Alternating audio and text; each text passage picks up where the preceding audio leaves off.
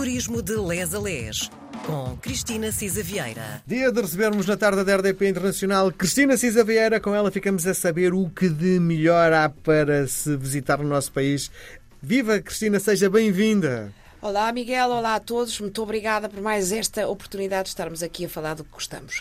Bom, eh, ao longo dos últimos, já poderei dizer, meses, temos eh, abordado uma temática que nos tem deixado aos dois de sorriso de orelha a orelha, porque nunca na vida me passou pela cabeça que os grandes autores da cultura portuguesa, da literatura portuguesa, pudessem, eh, de alguma forma, ajudar a vender o destino de Portugal.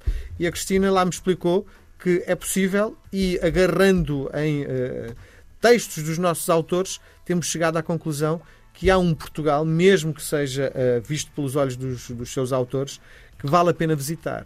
Uh, já, vi, já em Portugal com José Saramago, com Fernando Pessoa, com Essa de Queiroz. Hoje abrimos as portas às viagens na nossa terra, não é? É verdade.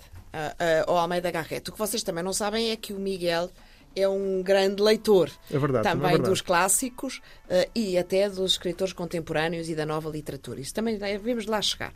E de facto, os dois achamos que um, ehm, o turismo literário, assim chamado, é uma oportunidade para conhecermos os clássicos e para falar do que gostamos ambos, que é Sim. é ler. Va vamos começar por conhecer este senhor. Quem é Almeida Garrett? Porque eu. Uh, de, grande parte dos uh, espetáculos de teatro, de dramaturgia, eu acho que terá provavelmente Gil Vicente e depois o Almeida Garrett. São os dois portugueses onde os seus textos uh, subiram à cena, não é? É verdade, é verdade. Nós dizemos que o pai do teatro português é o Gil Vicente, não é? Uh, mas, de facto, aquele que levou o teatro e o reconhecimento do teatro como Aliás, a maior arte. A sala principal uh, do nosso teatro Dona Maria II chama-se Almeida Garrett. E porquê? Porque ele é o fundador. E também já chegamos porque ele tem uma vida pessoal muito, muito rica.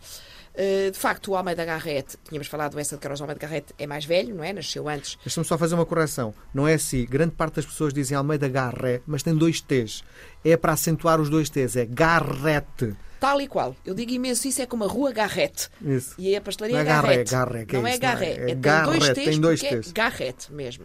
Ora bem, um, o Almeida Garrett um, nasceu no Porto, em 1799, portanto é mais velho do, do que o nosso Essa, ali no virar então do século, e realmente era um grande viajante. Eh, logo pequenito foi para os Açores com a família durante as invasões napoleónicas, onde passou uma parte da infância na Ilha Terceira. E logo ele, desde muito cedo, eh, manifestou inclinações pela literatura e pela política, mas imagine-se, os pais queriam era que ele fosse padre, não é? Portanto, para a carreira eh, eclesiástica.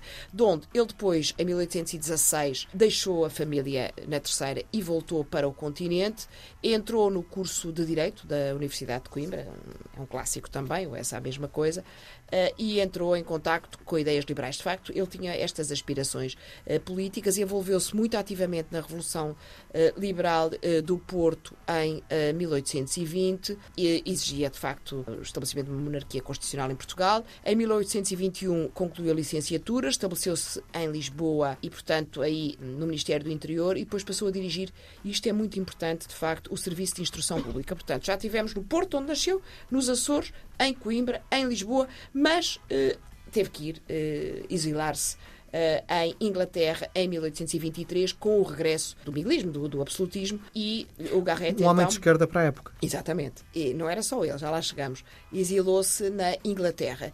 E isto é muito importante porque aí a veia poética do Almeida Garrett e romântica com o Lord Byron e com o Walter Scott foi mais desenvolvida, portanto já vimos um, um homem novo de Porto, Açores, Coimbra, Lisboa, Inglaterra, mas ainda mais. Apertado de finanças em 1824, partiu para a França e em França eh, foi um correspondente comercial eh, em Havre. Em 1826, enfim, voltou à, à terra lusa, dedicou-se ao jornalismo, fundou o diário O Português, o semanário O, o Cronista, mas estas vicissitudes da política, em 1828, lá voltou ele novamente para Inglaterra, mais uma vez por culpa do Dom Miguel. E só depois, quando, em 1832, depois, enfim, do liberalismo ser vitorioso da Guerra Civil, é que ele voltou eh, a Portugal e desta vez eh, para ficar. Portanto, tinha aqui uma vida também eh, atribulada.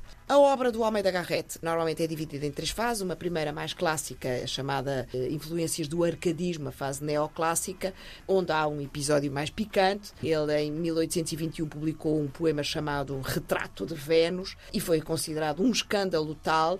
Era sobre a história da poesia, o poema, mas foi considerado um atentado à moral e, portanto, inclusive, foi-lhe movido um processo judicial. Portanto, isto estávamos nos tempos dos bons costumes. Pronto. A segunda fase do Almeida Garrett é uma fase romântica, inspirada de facto no, no, romantismo inglês, mas muito enraizada também no espírito nacionalista e valorização da pureza uh, da língua portuguesa. Influências, por exemplo, do Shakespeare, ele publicou um poema uh, chamado Camões, em 1825, que foi considerado o uh, início do romantismo em Portugal. E depois, a terceira fase, uma fase, essa claramente já romântica, já nem tanto do espírito nacionalista, mas muito, de facto, dedicada à, à lírica amorosa. Teve algumas obras centrais para o lirismo romântico português, como as Folhas Caídas, eh, composições amorosas inspiradas até pela sua vida pessoal, hum, parte até com desejos sensuais, etc.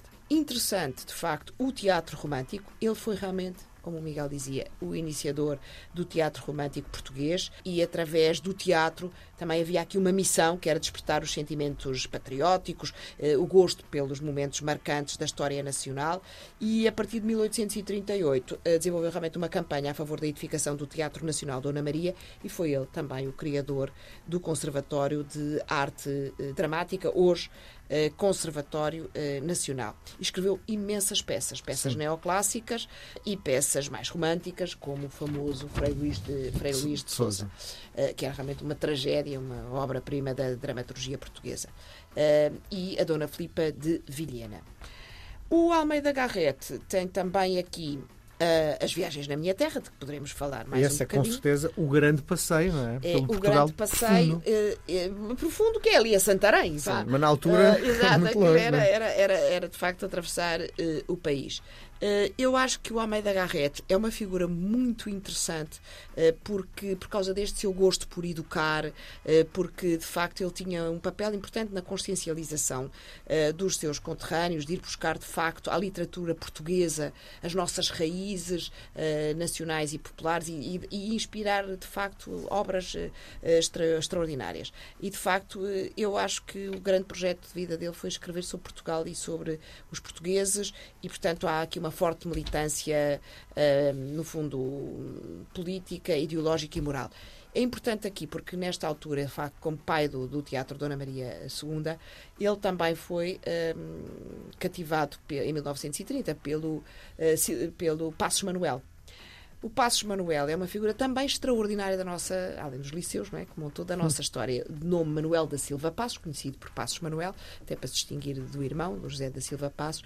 Esse sim, claramente, um homem de esquerda, enfim, um homem uh, fortemente uh, ligado, de facto, à educação, a querer uh, uma, uma, consciência de, de, de, povo muito forte e muito importante. Ele foi pouco tempo ministro do Reino, mas durante esse tempo fez imensa coisa, designadamente, este espaço, de facto, facto, do, do, do Teatro Dona Maria. Um, e, uh, e, de facto, é uma pessoa fascinante e marcou o, este, este lado também uh, do Almeida, do Almeida Garrett, que também tinha esta vontade, esta achava que o seu papel também era uh, educar. Não sei se temos tempo ainda para dar Não, um saltinho. O que, eu tinha, o que eu acho é que, para fecharmos a nossa conversa de hoje, agarrando no fundo no gancho do Almeida Garrett, imperdível visitar o Teatro Nacional, para quem estiver de férias em, em Lisboa, uh, visitar aquele faia, tirar fotografias, tem uma alcatifa, alcatifa não, uma carpete, não sei se diz carpete, um tapete, um tapete vermelho que lhe dá uma dignidade, parece que estamos a viajar no tempo. A sala tem aquelas cadeiras, eh, provavelmente do século XVIII, porque não são muito confortáveis, mas eh, vale a pena sentar-nos naquela plateia. E tem uma coisa engraçada, porque grande parte das plateias são partidas ao meio.